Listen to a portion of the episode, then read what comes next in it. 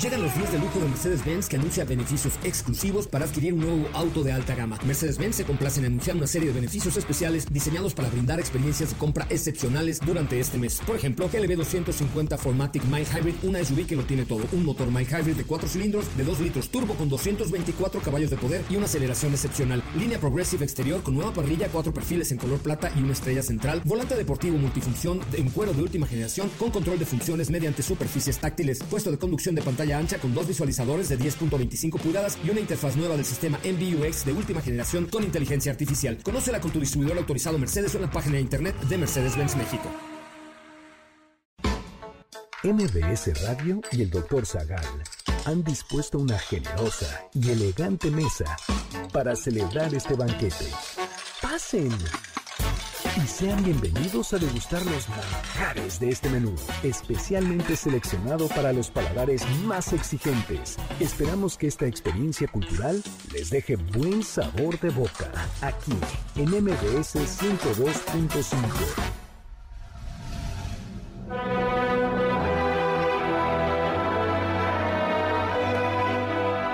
¿Por qué comenzó la Revolución Francesa? ¿Cuántas etapas tuvo? ¿Qué grupos revolucionarios participaron en ella? ¿Quién inventó la guillotina? ¿Cuáles eran las vidas y costumbres durante la revolución? ¿Quiénes fueron los grandes líderes de la guerra? ¿Cuándo surgió la marsellesa? ¿Cuántas personas fueron decapitadas durante la revolución?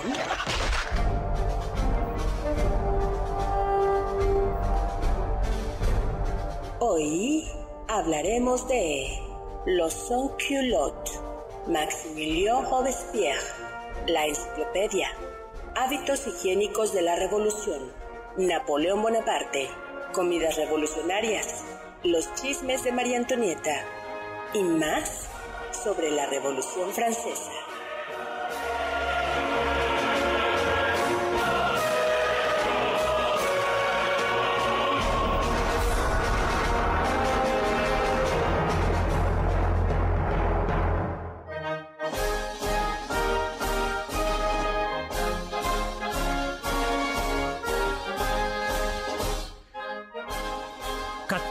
De julio de 1790. Estamos en los campos de Marte. Hace un año que el pueblo de París tomó la Bastilla. Hoy es la fiesta, la fiesta de la libertad. El cambio está en todas partes. El burgués se pasea con un traje a la Constitución. Su esposa lleva un vestido tricolor, casi una bandera, y pedirán en un restaurante una sopa a la escarapela en la iglesia los sacerdotes se casan y los laicos se divorcian. Ya solo habrá matrimonios felices. La diosa razón reemplaza a Cristo. Las mujeres ya no quieren trabajar y callar y por todos lados resuena la marsellesa. Pero también será el tiempo de la inflación, el pan negro de la igualdad, malo y caro, del terror de la guillotina, el tiempo en que cada ciudadano se convierta en un soldado.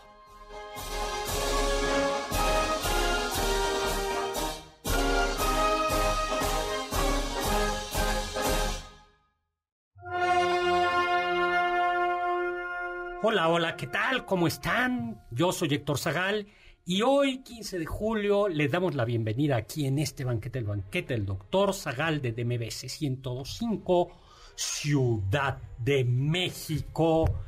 Y nos acompaña, como siempre, la elegante y distinguida y constitucionalista y revolucionaria Madame Ciudadana, no Madame, no, Ciudadana, Ciudadana, citoyen Carla Águila, la citoyen Carla Águila. ¿Qué tal? Bienvenue, citoyen. Bonsoir, bonsoir a todos. Nos acompaña también en representación del terror el incorruptible, el terrible Eduardo Rivadeneira. Ay, ¿por qué? Eh, porque yo era del bando de los que no les gustaba tanto la Robespierre. Tú no eras de la libertad y esto. No, sí, yo sí, pero. Sí, libertad, pero no sangrienta. Del, equipo de Danton. De, de Danton. Y en representación del tercer estado, de los sans-culottes, ¿no? De aquellos que son los radicales, el pueblo Oscar Sakaguchi. ¿Cómo está, doctor? ¿Qué tal? Doctor, ¿y usted quién es? Yo, yo soy como Luis XVI, Ah, que perderé su cabeza aquí. El doctor Robespierre. A, Sí, través de la, a través de la retórica nos va a guillotinar a todos. Ya, bueno, creo, sí oye, creo. pues bienvenido. No, decidimos hacer este banquete, este banquete para hablar de la Revolución Francesa, porque ayer fue 14 de julio. Y por cierto, a usted los, no nos invitaron a la re- recepción de la embajada francesa. Ah, yo quería. ¿A usted no? No. es la última vez que vienes aquí. aquí. Primera cabeza que rueda. Exactamente. bueno, pues esto que acabamos de leer es, es un extracto, está inspirado en un libro muy bonito que se llama Francia en los tiempos de la Revolución, 1789-1795, de Jean-Paul Berthaud. Y es justo un retrato, mm, se llaman retrato de la vida cotidiana, y es como en 1780, 1790, un año después de la Revolución, eh, todo era optimismo, eh, todo era optimismo, y fue como el primer año donde... Como en 2018, doctor. 2019. Aquí, aquí no aquí no hablamos de política, aquí no hablamos Suena de política. familiar. y todo el mundo estaba cambiando de ropa, ya no se utilizaba eh, esto, había una moda, ¿no? El eh, se comía los Las guayaberas, la- aquí. eh, Estamos hablando, no estamos hablando de política actual. Ah, perdón. Estamos hablando. Se comía eh, chipilín, no, perdón, se comía, había sopa, sopa de la revolución, eh, y bueno, pero es un periodo muy, muy largo, ¿no? Comencemos cuanto antes. Juega, estamos en vivo, mi Twitter hzagal, zagal con z y 5166105.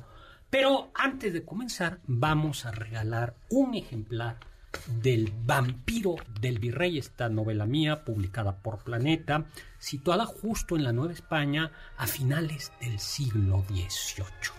A finales del siglo XVIII, eh, con una monja detective y un inquisidor, pero también la novela está situada en los momentos de la Revolución Francesa y justo el inquisidor tiene miedo de que lleguen los vientos revolucionarios a la Nueva España, ¿no? Y se la vamos a dar a quien nos diga de quién era hija María Antonieta, ¿no? La esposa doctor. de Luis XVI. Por teléfono. Por teléfono, el 51...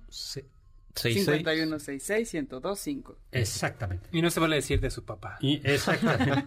y tenemos, a ver, ¿qué tenemos en Twitter? Tenemos ya algunas, alguien, en la- que ya no, ya no nos quieren en Twitter, no, sí, ahí está. Bonjour, doctor y sus compañeros, una opinión, el soldado del amor tiene que aprender francés, el idioma del amor para conquistar a las damas. Écoutez, mon ami. Eso era en el pasado, ahorita ya. eh, yo creo que alemán, que es lo más romántico que puede existir. Sí, ich, ich liebe Sí. dich. ¿Eh?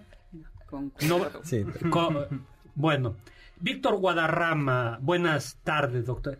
¿Sabes qué? Podría ser el guillotinador del amor ahora. Ay, sí. Buenas Sí. tardes, doctor. Nos dice Víctor Guadarrama que ya está, eh, está por aquí, ¿no? Y Saludos, saludos. saludos, saludos. Pues muy bien. ¿Y quién más está? Es que yo con esto que Twitter cambió el... El display. Límite, Sí, ¿no? ya no... sí, ¿Alguien ya- ha cumplido su límite? Yo jamás he llegado a. Sí, a mí se me hace 600. muy raro porque yo tampoco, nunca me han Quizás dicho. fue un rumor, Bueno, a ver, un pongan... el Pónganos si, si están, porque yo ahorita no entiendo esto bien, ¿no? Pero ya cuéntanos, doctor. Bien, bueno, Pues venimos a aprenderlo. bueno, estamos, eh, Luis, Die- No a eh, ver qué tan famosos en Twitter. Francia no había estado bien hace tiempo. El reinado de Luis XV, eh, abuelo de Luis XVI, eh, pues había sido popular al inicio, un déspota ilustrado, pero al final había sido bastante desastroso. La guerra de los siete años había de, que, que luchó con Inglaterra lo había dejado bastante mal parado y entre otras colonias había perdido Francia sus colonias en Canadá. ¿Qué parte de Canadá habla francés Oscar Sakaguchi? Quebec. Quebec, claro, capital, Montreal, que quiere decir Monte del Rey. Bueno, justo era, bueno, era tan profunda la, colon- la colonización que al día de hoy sigue hablándose un tipo francés, el quebecois, ¿no? El quebecois. El quebecois, y, y no hace Que está mu- muy chistoso. y, y no, el quebecois. Y no hace mucho hubo- se, se habló de la posibilidad de que Quebec, Quebec se, se independizara. Al final, eh, digo, es un estado bastante federal y quedó. Pero bueno, eh, la guerra los... Entonces, Luis XVI, ¿no? Vivían en Versalles, ¿no? Versalles era el centro del poder donde se vivía opulentamente. El mantenimiento de Versalles, para que se hagan una idea, costaba más o menos la tercera parte del presupuesto del Reino de Francia. No, bueno. Bueno, ya está, estamos mal. Eh, ya, ya de Sí, entrada, ¿no? sí, sí, sí. Y recuerden que no había bombas eléctricas. Entonces, para que funcionaran las fuentes era un lío. Y Luis XIV, no Luis XV, se había, se había planteado seriamente em, desviar el río Loire para poder eh, pues surtir y que las fuentes del- de los reyes pudieran estar funcionando continuamente, ¿no? Ese era el, el nivel de disperio, ¿no? Llega Luis XVI, le- llega Luis XVI y con él las cosas tampoco mejoraron. O al principio, pues sí había rey nuevo y este sí iba a ser, va a cambiar todo, Luis XVI. Sin embargo, comenzó a haber problemas. Estábamos mal, estaba Francia mal de economía, malas cosechas. Lo está traicionando el subconsciente. Eh, había- estoy hablando de Luis XVI. No, yo no dije, yo no hablé en primera persona del plural. No, no, bueno, pues había, sí, malas cosechas, escasez de alimentos y bueno, pues, eh, en, y además el resentimiento de que Inglaterra le había quitado las 13 colonias, le, le había quitado sus colonias en Canadá. Canadá. Y entonces dijo Luis XVI, ah, sí, pues ahora que las 13 colonias de Estados Unidos se han levantado en armas contra Inglaterra, Vamos nosotros, junto con España, ya platicaremos de eso en algo- ya platicamos de eso en otro momento, las apoyo. Y en efecto, gracias a España, Nueva España y a Francia, las 13 colonias pudieron derrotar a Inglaterra. Pero se le olvidó un pequeño detalle a Luis XVI, que las guerras cuestan dinero.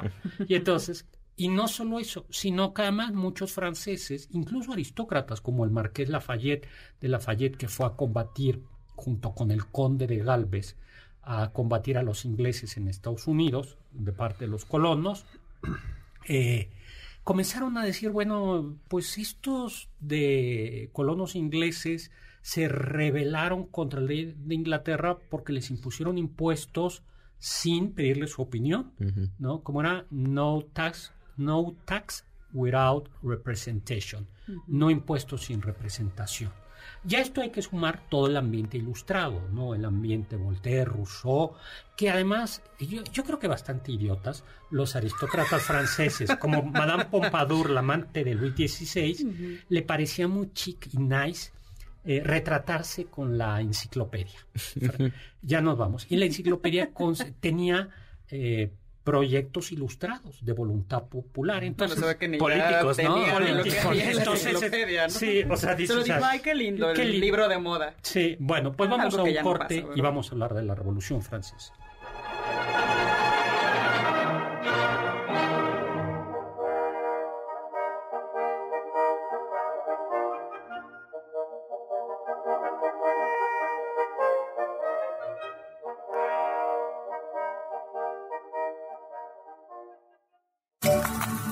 Diccionario del doctor Zagal.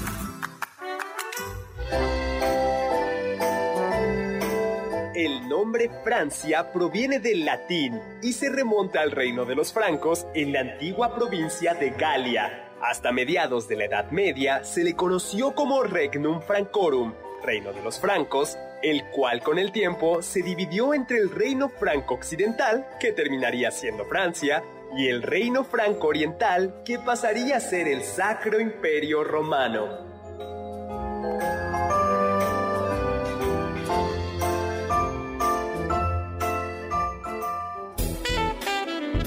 No te pierdas ninguno de nuestros menús y sigue el banquete del Dr. Zagal a través de las redes del 102.5.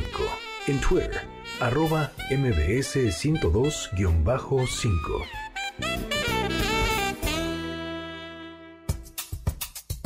¿Quieres felicitar al chef por tan exquisito banquete?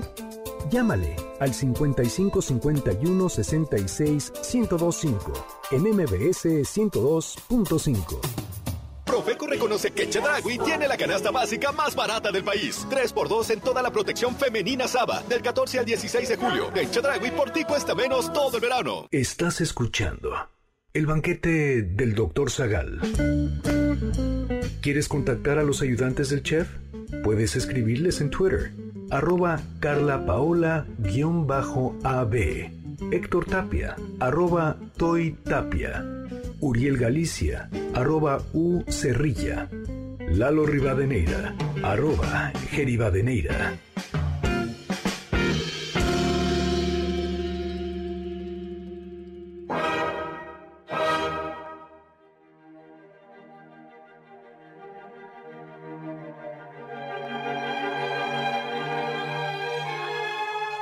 Estamos de regreso. Soy Héctor Zagal y estamos aquí en este banquete revolucionario hablando de la Revolución Francesa.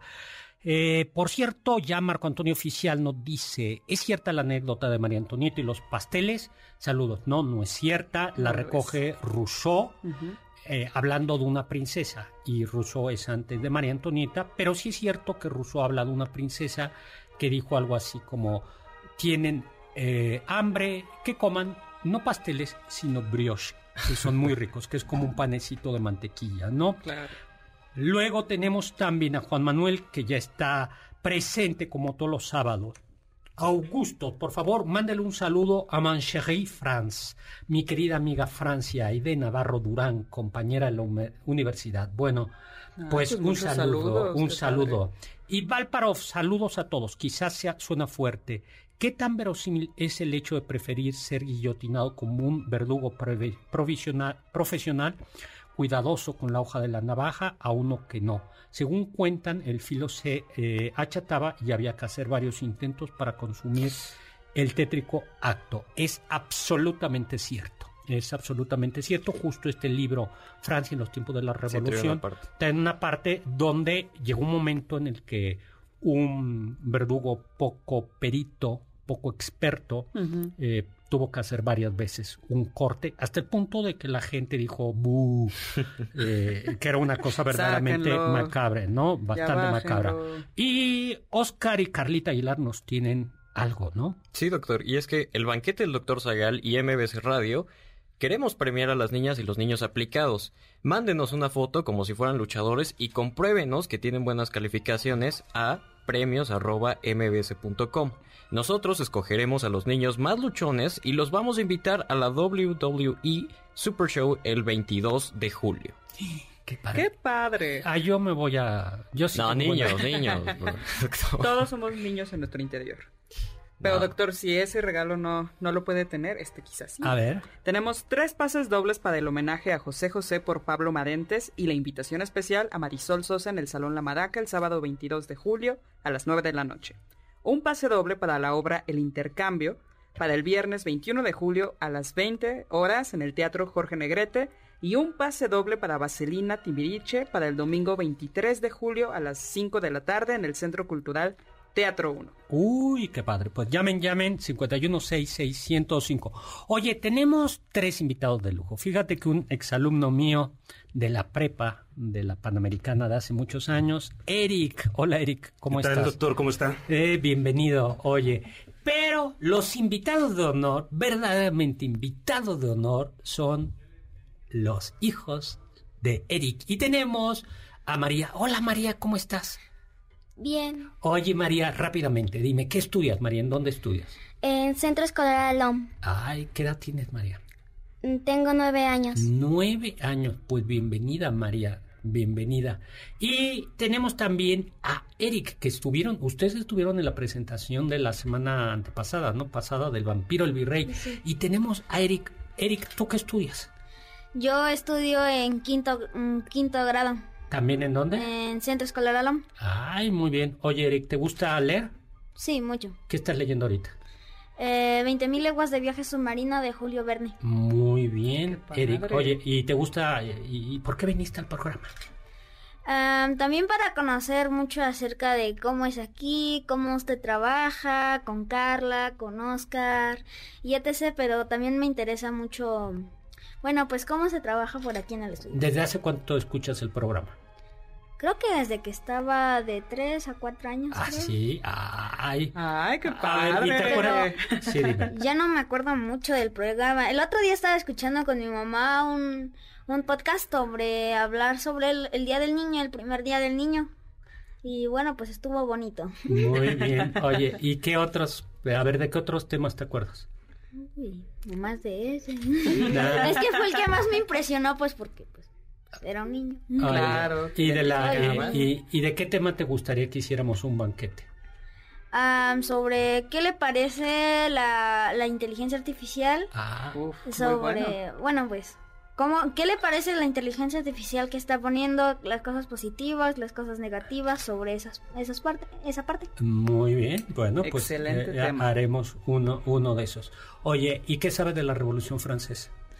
que bueno gracias a que no no había mucha bueno mucho dinero mucha economía al, al tener como las guerras este pues tenía había mucho bueno pues tenías que pagar por así decirlo este y no había la suficiente economía para hacerlo eh, muy bien, bueno, Eric, se me hace que le vas a quitar el trabajo a Oscar Sakaguchi. bueno, oye, bienvenidos, Eric. Pues sigan escuchando el banquete, bienvenida María y bienvenida Eric. Gracias, doctor. Bueno, pues que sigan escuchándonos y, y sigan leyendo. Qué padre que son grandes lectores. No, ya se llevaron un kit de libros por ahí, ¿no? Ya se llevaron unos, eh, unos libros. ¿Qué libro escogiste tú? mitos y leyendas sobre las este, los mundiales sobre los mundiales ese es un regalo que nos hizo Planeta mitos y leyendas de los mundiales de Planeta está padrísimo lo usamos justo para hablar del mundial y acabamos y, lo, regalamos muchas gracias editorial Planeta y tú te y qué otro libro a mí fue uno de la bicicleta con una hada. Ay, qué bonito. Ese es un cuento que estuvo en un concurso de, los mejores cuentos infantiles. Bueno, pues vamos a seguir hablando de la Revolución Francesa, ¿no? Entonces, ¿qué es lo que pasaba, no? Estaba Francia, eh, estaba Francia colapsada, Y eh, Luis XVI lo que decide, bueno, para más el problema de Luis XVI, lo que decide es convocar a un nuevo eh, ministro de Finanzas, Necker, ¿Qué es lo que le dices? Mire, señor, aquí hay muchos gastos y pocos ingresos. Y eh, la gente, y entonces se convoca a algo que no se había convocado desde hace tiempo, que es a los estados generales. ¿Qué son los estados generales? Son una especie de, de parlamento, de corte. Y el sentido de esto era juntar a este parlamento o a esta corte para que se le dijera el rey o parte del rey, oigan, pues estamos quebrados, ¿qué hacemos? Él está, los estados generales estaban compuestos, pues se llamaban estados, ¿por qué tres estados? Que eran tres estamentos. A ver, Sakaguchi, ¿el primero?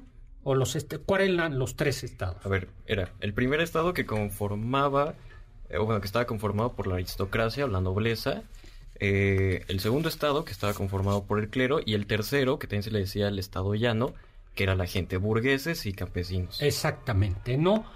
Y claro, ¿qué era lo que sucedía? Que si bien es cierto que ya, ya Francia ya no era propiamente feudal, aún así los nobles, que la mayoría de ellos vivían, o muchos de ellos vivían en, vivían en Versalles, tenían todavía, cobraban una serie de derechos feudales, ¿no? O sea, los campesinos eran eh, los señores, eran grandes propietarios y al mismo tiempo los campesinos tenían que pagar una serie de impuestos y una serie de derechos a los propietarios y a los nobles.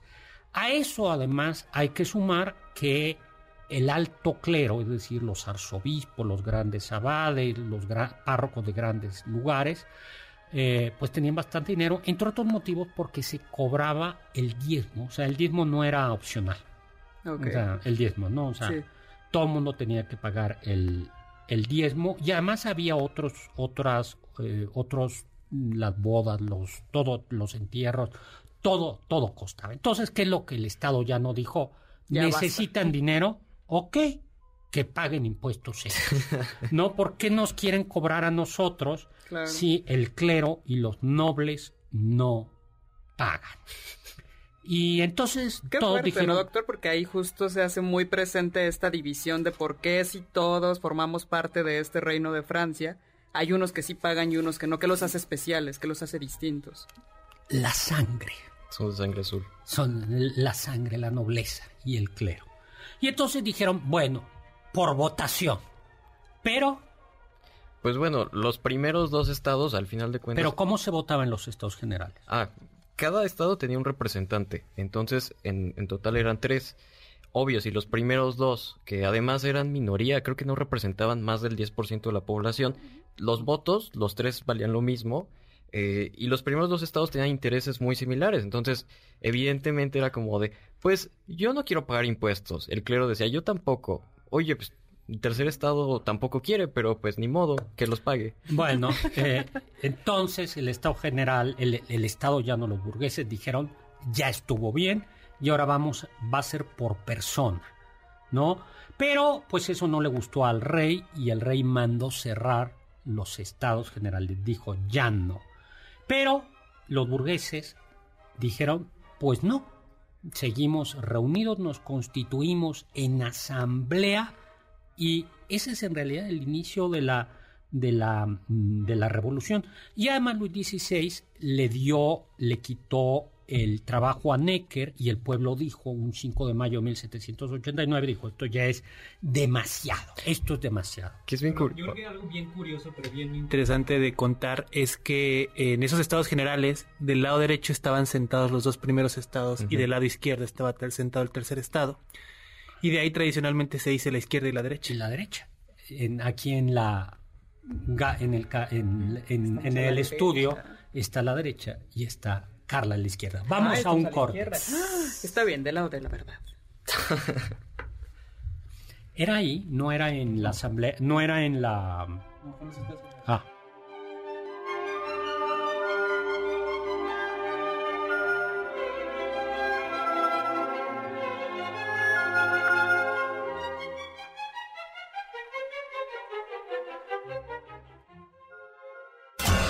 Los sabios dicen.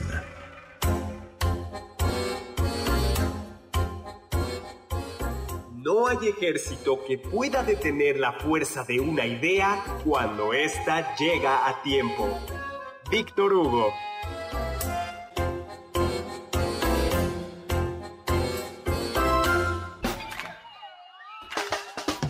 ¿Faltaste alguno de nuestros banquetes? ¿Quieres volver a degustar algún platillo? Escucha el podcast en mbsnoticias.com. MBS 102.5. ¿Tienen algún comentario? Pueden contactar al chef principal, el Dr. Zagal, en Twitter, arroba hzagal.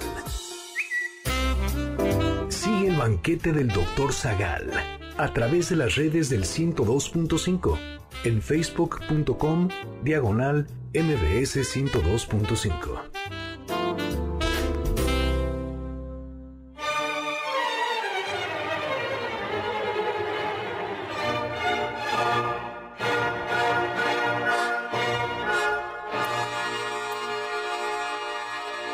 mejor de los tiempos y era el peor de los tiempos, la edad de la sabiduría y también de la locura, la época de las creencias y de la incredulidad, la era de la luz y de las tinieblas, la primavera de la esperanza y el invierno de la desesperación. Todo lo poseíamos, pero nada teníamos. Íbamos directamente al cielo y nos extraviábamos en el camino opuesto. En una palabra, aquella época era tan parecida a la actual que nuestras más notables autoridades insisten en que, tanto en lo que se refiere al bien como al mal, sólo es aceptable la comparación en grado superlativo. ¡Tas! ¿De quién es esto? Dickens, Historia de dos ciudades. Es el inicio de Historia de dos ciudades de Dickens, ¿no? Y que describe lo que después va a pasar en la Revolución Francesa. A mí me, encanta, era el mejor de los tiempos y era el peor de los, eh, era el peor de los tiempos, ¿no? no, bueno, pues, pues, pues eso fue, fue una revolución. Así es, doctor. Y quería recoger una cita de Piotr Kropotkin. Es que, tú eres de la izquierda, en efecto, estás en el lado izquierdo. Exacto, exactamente. Traigo aquí a mi barrio, me respalda, doctor. Kropotkin está conmigo y él habla, hace una definición que me parece muy interesante y que explica muy bien de lo que es una revolución. Porque ha habido otros momentos que se han llamado revoluciones también como la Revolución Gloriosa, pero para nada se parece a lo que fue la francesa, porque esa quería una regresar como una antigua gloria de Inglaterra antes de lo que se tenía en ese momento. En cambio, en Francia lo que se pretendía no era reformar, como si se pensara, vamos por buen camino, pero como que nos hemos desviado, hay que recuperarlo, ¿no? Aquí es más bien, acabemos totalmente con las instituciones, aquellas instituciones que ni siquiera los pensadores más críticos y fogosos se atreven a tocar. Esas son las que hay que demoler. Y eso fue la Revolución Francesa. Sin embargo, al inicio, y justo el primer año, no era así. El, el, primer año, lo que decían es, vamos a tener una monarquía constitucional y todavía se respetaba a, al rey. Eh, cambió su título, ya no era el rey de Francia y de Navarra, sino el rey de los franceses, Luis XVI. Pero eh, pero pronto, aunque ya estaba sembrado, pero justo en, tras la ejecución de Luis XVI, esto va a ser, como tú dices, verdaderamente una, una revolución. Yo creo la, que la, revolución de las revoluciones. O sea, yo creo que es la única vez en la historia en que se pero se destruye hasta los cimientos. Los, los nombres de los meses. Exacto, hasta el calendario de, meses, de todo, los nombres de los meses. La, ideología, todo, o sea, Ahora, todo, se redefine. Sí. Pues vayamos entonces, ¿no? 11 de julio de 1789, Luis XVI quita Necker. 11, 12 de julio de 1789, 3.000 personas se concentran en los jardines del Palacio Real en una protesta. Como una marcha fúnebre, ¿no? Por haber quitado a Necker. Eh, exactamente, ¿no? Y luego el rey comienza, eh, Luis XVI, a traer tropas extranjeras mercenarias eh, y comienza a haber miedo. 14 de julio es cuando, eh, mm, bueno, el 13 de julio ya hay descontrol, había hambre y la gente va a la prisión de San Lázaro donde estaban los acusados que le debían a Coppel. No, no, a Coppel, pero que le debían por deuda, te podías meter a la cárcel. Imagínense. Carlita, ¿cómo andas tú? No, bien. ¿Bien? Limpia. ¿Tú? No, no, yo bien. Bien, Oscar. O sea, pago, pago la tarjeta al final del mes, pero... Pero bueno, bueno, en ese momento te podían meter a la cárcel. Y entonces sacan a la gente de ahí. 14 de julio van a la Bastilla, que era el símbolo de la opresión, porque allí estaban se, tradicionalmente encerrados los prisioneros políticos. Ya, ¿Quién estaba ahí, doctor? ¿Quién estaba ahí? El Marqués de Sade. El Marqués de Sade. Pero ya no estaba ese día. El 14 de julio lo habían cambiado. Mm. Además, algo que pasó es que la Guardia Nacional, la Guardia Francesa, le dio la espalda al rey. Eh, le dio la espalda al rey. Que eso sí era histórico, ¿no? Porque era como la... Sí, y decidieron, no, y, entonces el rey, y, y, al rey le dijeron, tiene que irse. Pero el rey, María, eh, sobre todo María Antonieta, dijo no. Pero sí los hermanos del rey de Francia salieron corriendo y por eso luego uno de ellos será Luis XVIII. ¿Qué necesidad de los Habsburgo de siempre quedarse ahí, aunque estés perdiendo, no? Oye, ya iba a hacer una pregunta.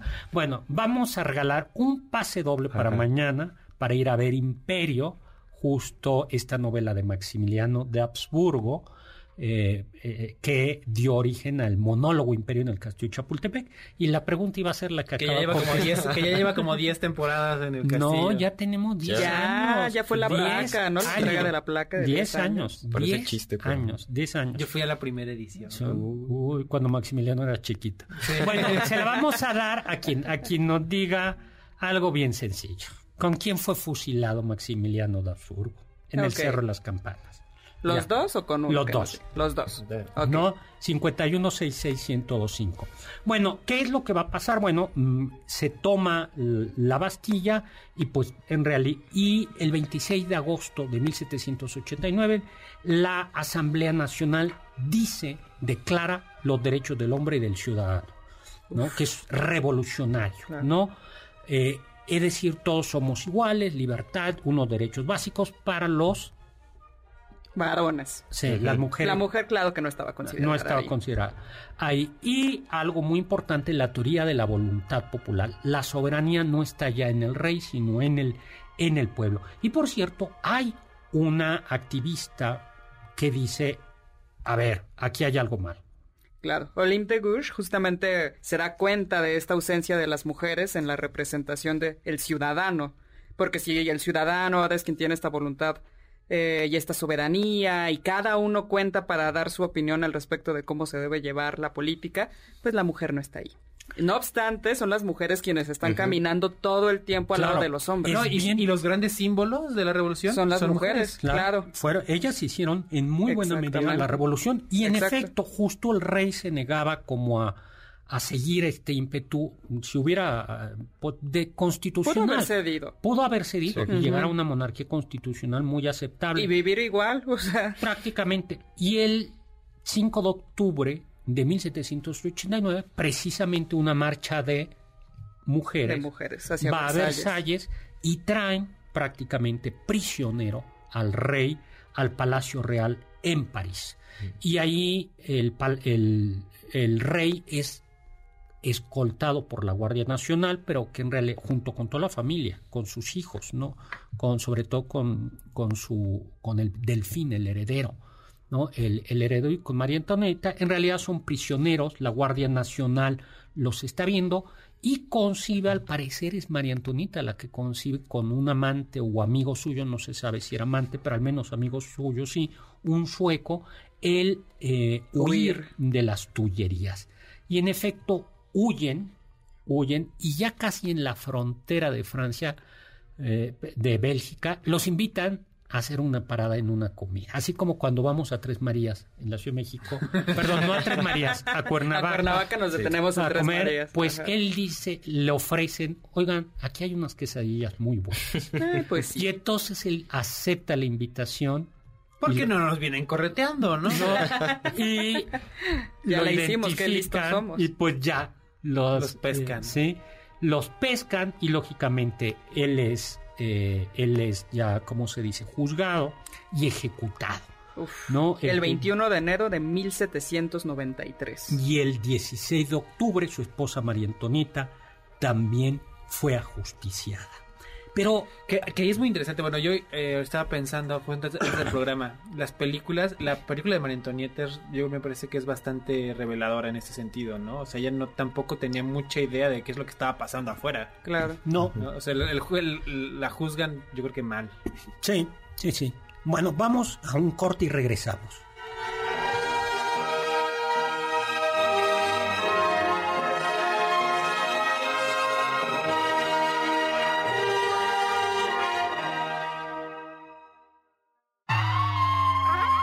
Escuché que... Tras la revolución, los franceses entraron en guerra con la Austria de Leopoldo II, hermano de María Antonieta. Fue entonces que, durante una batalla contra el ejército austriaco, un soldado francés, Joseph Rouget de Lille, se encargó de componer el himno patriótico para levantar la moral de las tropas francesas. Su obra se volvió tan icónica que se expandió por toda Francia al punto de volverse su himno oficial, la marsellesa.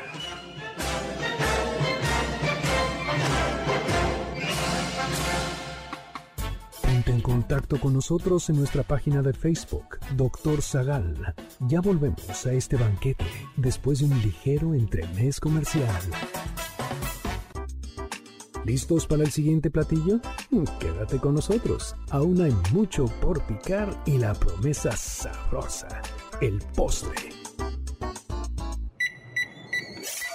Hay quien dice que...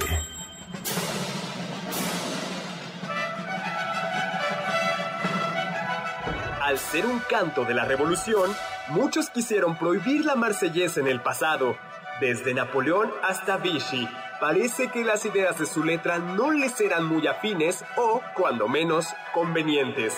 Después de la revolución, durante el imperio y la restauración, estuvo prohibido entonar el himno en Francia.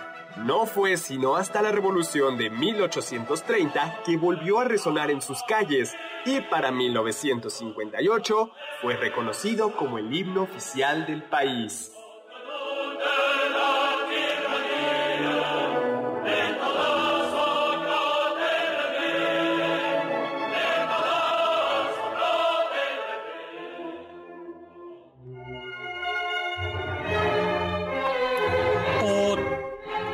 Encantadora guillotina, tú recortas reinas y reyes, por tu influencia divina hemos conquistado nuestros derechos. Ven en auxilio de la patria y que tu soberbio instrumento dure para siempre y destruya la secta inicua. Bueno, pues esto es un poemita que circulaba en honor de la guillotina en el momento del terror. Pero no solo eso, sino que además ahora platicaré un poquito de esto. No solo eso, sino que además había guillotinas, había tacitas con una guillotina, platos con una guillotina y se hacían guillotinas para los niños. Venga, Francia. o sea, así como, como ahora hay Barbies y jueguitos así. ¿sí? Mi primera guillotina. Mi, primera guillotina. que no sé, según yo no lo dijeron hace rato, el señor que perfecciona la guillotina. El doctor Guillotín. Que, que la estrenó, ¿no? No, no, no la estrenó, no la estrenó. Esa es una leyenda. Bueno, pues resulta que la asamblea, bueno, le corta la cabeza a Luis XVI, luego a María, eh, luego María Antonieta, la Asamblea Nacional cambia a Asamblea Legislativa, se pronuncia eh, ya Francia como república y claro, Austria pues, eh, el, María Antonieta era hermana del emperador de Austria y otros países le declaran la guerra a Francia. Y entonces, en septiembre de, 1900, de 1792, el pueblo de Francia ya estaban en la cárcel, eh, estaban en la cárcel los aristócratos, eh, los que quedaban vivos. los que quedaban, muchos vivos todavía quedaban. Aristócratas. Esperando su turno. Porque... Y entonces asaltan y comienzan a ejecutar, no a ejecutar, a matar en ese día entre el 2 y 3 de septiembre de 1792 se mata entre 1100 y 1400 eh, presos comunes. Pero además es que no solo eran los aristócratas, o sea, si tú por ejemplo habías sido mayordomo, sirviente, sastre, chofer o amigo de, o por ejemplo se llamaban los emigrados, ¿no? Los que habían huido, los que habían huido, si tú, uno de tus parientes, habías huido, te podían meter a la cárcel, ¿no? Era sospechoso, ¿no? La asamblea se convierte en convención nacional. Tenemos ya la primera república francesa. Ah, hay una referencia a esto en la película de Batman, en la última de las de Nolan donde este Bane está juzgando ahí a todo el mundo sí y muerto y muerto y muerto claro eh, eso eso eso llega a suceder llegará un momento en el que bueno originalmente había digamos como tres grupos no estaban los jacobinos que era los más radicales, ¿no? Donde estaba Robespierre y Danton. Luego los girondinos, que eran como los moderados, la, la burguesía media. Y luego como lo más radical, eh, que se terminarán aliados con los jacobinos, que eran los sans-culottes. ¿Qué quiere decir sans-culotte? ok. Sakaguchi sabe. Sakaguchi sabe. lo que pasa es que... Tradúcelo bien, Sakaguchi. No, a ver, es No te vayas a equivocar. sans-culotte. A ver, según la definición que yo busqué, es sin eh, medias. Aunque encontré otras como sin calzoncillos o, cosas por el estilo. Es que... La idea es que, eh, bueno, ellos no, ellos utilizaban pantalones. Entonces no, no se les veían las medias ni tampoco traían estos eh, pues, sí, pantalones cortos que... que se llamaban culotte. Ajá. ¿No? Sí. Y que se traducían por calzones. Por, eso, por eso todavía en el español antiguo se distinguía, la distinción entre calzón y calzoncillo era importante. El calzoncillo era la ropa interior. Por ejemplo, se hablaba del calzón de manta de los pueblos originarios, que no es un calzoncillo. El calzoncillo es el de adentro. Entonces, los sans no, no son sin calzoncillos, sino no tenían ese pantaloncillo corto que era noble, que era de... Sí, símbolo de los privilegiados. No, bueno, la convención, bueno, en enero de 793 guillotinan al rey, ¿no? 10 de marzo de 1793 se crea el Tribunal Revolucionario, ¿no? Y este tribunal va a perseguir a todo aquel que se oponga a la revolución, ¿no? Y, eh, y luego hay un golpe de Estado de los jacobinos. Los jacobinos dicen, justo en junio de 1793, los girondinos son muy moderados y lo que tenemos que hacer es cambiar. Cambiar esto, no tenemos que ser radicales. Y Robespierre forma o funda o impulsa el Comité de Salud de Salvación Pública. ¿Qué es de salud pública. De salud pública. Sí, que, es, rarísimo, ¿no? Yo cuando lo vi la primera vez dije, porque qué tiene que ver con medicina, no? Bueno, porque lo que se dice es todo aquel que se oponga a la revolución, todo aquel que no sospe que no, que no esté de acuerdo con nosotros, en principio es sospechoso. Y se llegan a guillotinar. Eh, eh, bueno, la, guillotina funciona a todo, a todo lo que da Ahí, eh, por ejemplo, Robespierre de guillotina a Danton, que había sido su gran aliado durante. Bueno, y el mismo Robespierre que originalmente había dicho no a la pena de muerte, la termina aplicando guillotina a todo mundo. Pero además es que. se le conoce como el periodo del terror, ¿no? El terror. Luego vendrá el terror blanco, que es la, contra, la, el contraterror. Pero el terror es. Eh, se suprimen prácticamente los tribunales. En los tribunales ya no tienes derecho a... no hay prácticamente defensa, no hay presunción de inocencia, basta que te acusen y tú no puedes traer eh, testigos de descargo. O sea, si decimos Oscar Sakaguchi es contrarrevolucionario, ¿por qué? ¿Por qué es contrarrevolucionario? Y, y, comienza a ver, te piden unos certificados de civismo. Civismo. O sea, que es como una carta, carta de buena conducta, carta de que carta de que piensas como Robespierre. Oiga, doctor, nada más, este, tuvimos llamadas por teléfono. Eh, pregunta Filiberto Sánchez del Estado de México si Fouché fue de esta época y qué hizo y qué significaba el gorro frigio. El gorro frigio significaba la libertad. Eh, porque en la antigua Roma se decía, eh, cuando a un esclavo se, se, le daba la libertad, se le ponía este gorro. Aunque en realidad lo confundieron, el gorro frigio es de un dios de Persia, el dios Mitra, y el pileo es, el, gorro, de los esclavos una vez que eran liberados. Exactamente. Eh, también, bueno, lo de Fouché ahorita nos dicen, nos Fouché fue un personaje que llegará, que comienza en la revolución y que va a ser como el mago de la intriga y va a ser el jefe de policía en Napoleón Bonaparte.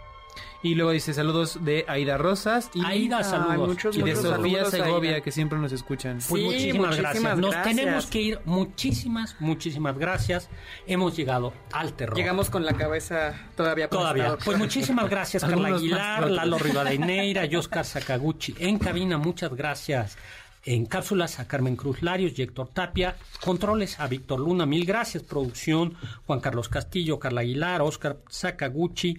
Gracias a nuestros invitados, a Erika María y a Eric Grande, y gracias a todos ustedes. Los dejo con el siguiente programa, Balones al Aire, con Eduardo Chabot y todo su equipo, pero sobre todo con aquello que decía Immanuel Kant en la ilustración, Sapere Aude, atrévete a saber. Confiamos que este banquete ha sido un deleite gourmet y cultural. Gracias por escucharnos y nos esperamos el próximo sábado con una deliciosa receta que seguro será de su agrado. MBS 52.5.